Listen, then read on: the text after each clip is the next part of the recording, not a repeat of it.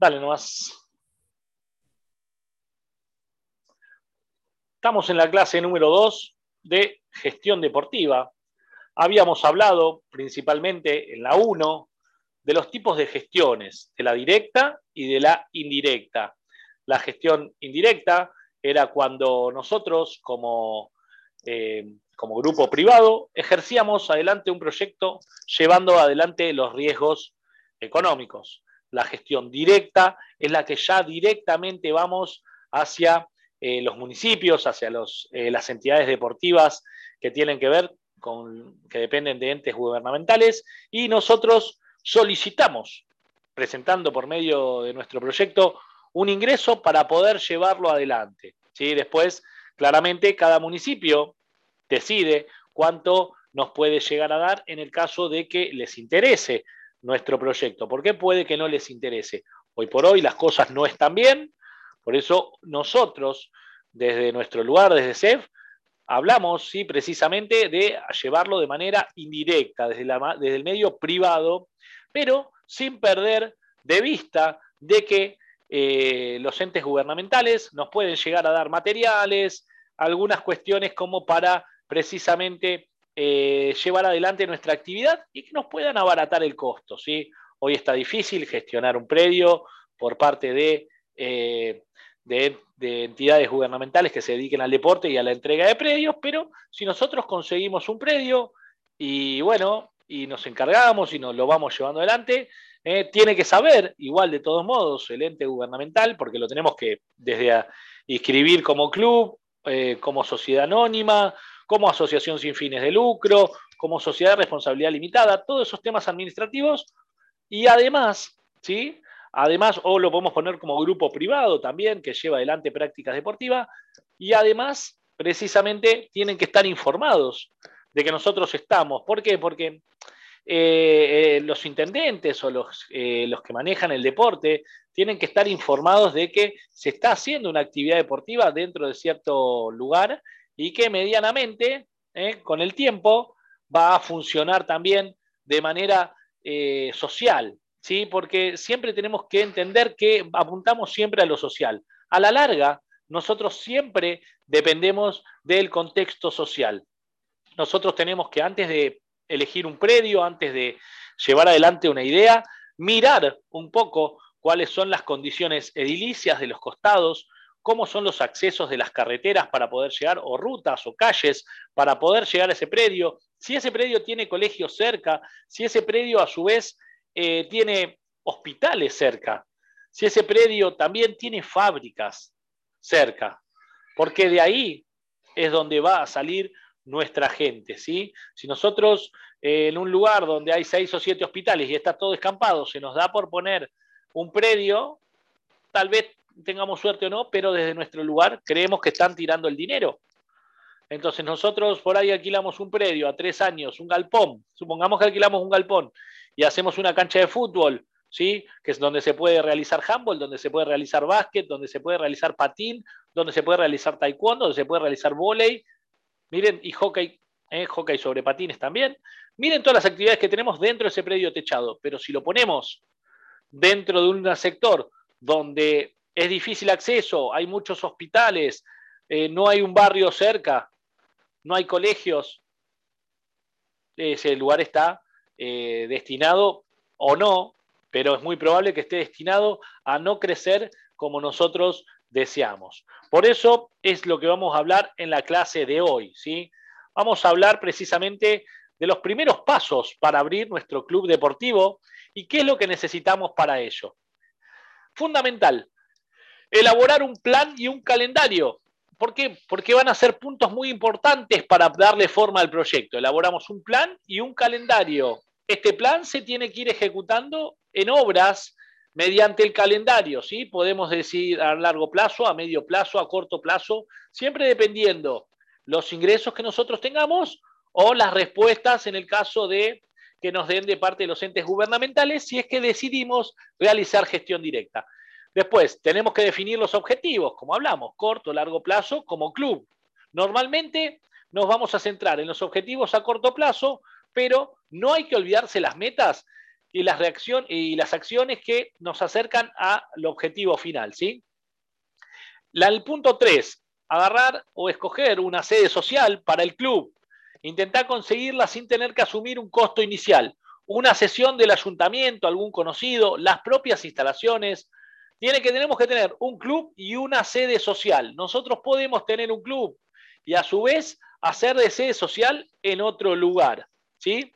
Que no quita que tengamos que pagar, podemos tener convenios. Después vamos a hablar de los convenios. Cuatro, punto número cuatro, definir los roles de cada persona, fundamentarlos, ¿eh? y de cada persona fundadora y de la junta directiva. ¿Sí? ¿Por qué quiero decir esto? Porque todos, todos tienen que poner el hombro y más en los comienzos del club. Para ser óptimos, asignemos funciones a cada uno. Supongamos que nos juntamos con seis o siete amigos, todos con el mismo sueño de fundar un club. Pero algunos tienen más conocimiento en economía y en matemáticas que otros. ¿sí? Algunos tienen más conocimiento en cómo cuidar las instalaciones. Algunos tienen conocimiento en cómo llevar los libros contables. Eh, tratemos de que tengan conocimientos en la administración, pero por sobre todas las cosas que cada uno ponga de lo suyo. Es fundamental a la hora de definir los roles quién va a ser el director deportivo de ese proyecto, quién va a ser la persona adecuada para llevar adelante el mantenimiento, si algo se rompe. No le vamos a decir, por ejemplo, si se rompe una luz, si se rompe un farol, un banco o un arco de fútbol dentro de nuestro club. No le vamos a decir a la persona que está llevando el asiento contable o está llevando eh, la, contaduría o, está, es el tesorero. ¿sí? Los que saben de matemáticas a la tesorería y a la administración y los que saben de, electricidad, de plomería, de gas y de mantenimiento ¿eh? al sector de mantenimiento. ¿sí? Entonces, en el sector de mantenimiento, el encargado del sector de mantenimiento, ¿eh? ¿También es un fundador? Claro que sí. Necesitamos a alguien que conozca de electricidad, de instalación, de plomería, de albañilería. ¿Por qué? Porque él es el que nos va a hacer toda la estructura edilicia. También puede tener conocimientos arquitectónicos, ¿eh? de arquitectura. ¿sí? Buenísimo, dale, vamos con esta persona. ¿eh?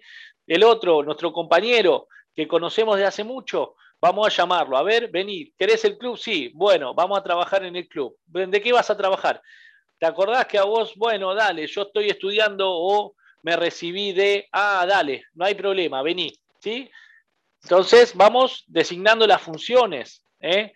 ¿De qué quiero decir con esto? Que cuando nosotros tenemos un grupo de seis o siete amigos, que esos seis o siete amigos, cada uno, estén en funciones totalmente distintas, ¿sí? Y que nosotros como designadores, como personas que les vamos a definir los roles, sean acertados.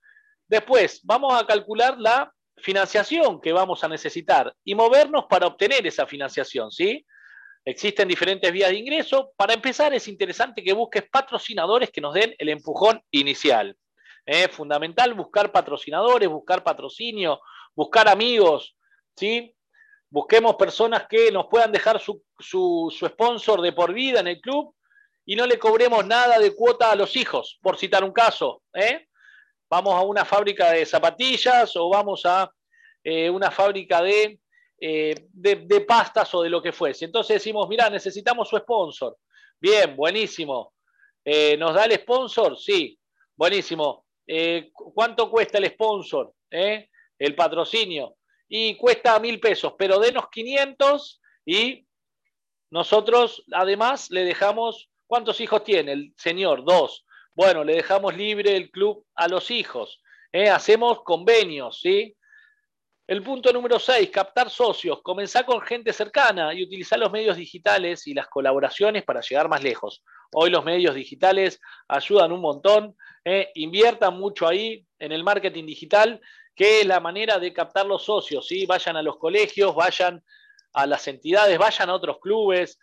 ¿sí? A la hora de abrir, eh, arrancamos. Entonces, ¿cómo arrancamos? Y arrancamos por acá, captando socios. La captación de socios fundamental. ¿Quién ponemos en el rol a la persona que capta socios, a la persona que tiene conocimientos en las relaciones públicas? ¿eh? Una persona que tenga conocimiento en relaciones públicas, buenísima, el que mejor se lleve con la gente, ¿sí? A la hora de elegirlo. Definamos un horario para actividades y entrenamiento, ¿sí? Sé flexible al principio y adaptate a los socios y a los deportistas. ¿eh? No vamos a andar cerrándoles el club o, o la instalación a las 7 de la tarde cuando todo el mundo llega a trabajar a las 8. Pensemos, ¿sí? seamos flexibles. 9. Busquemos apoyo para la gestión. Puede empezar con documentos Word, Excel o utilizar los software de gestión deportiva. Eh, apoyos eh, digitales para la gestión, buenísimo. ¿Por qué? Porque nos va, hoy ya no es más lápiz y papel. ¿eh? Hoy no es más lápiz y papel, está todo en software, está todo en las redes, está todo en distintos programas y aplicaciones que llevan una, hasta una agenda por todos los días de todas las actividades que tenemos y nos va a ayudar un montón, ¿sí?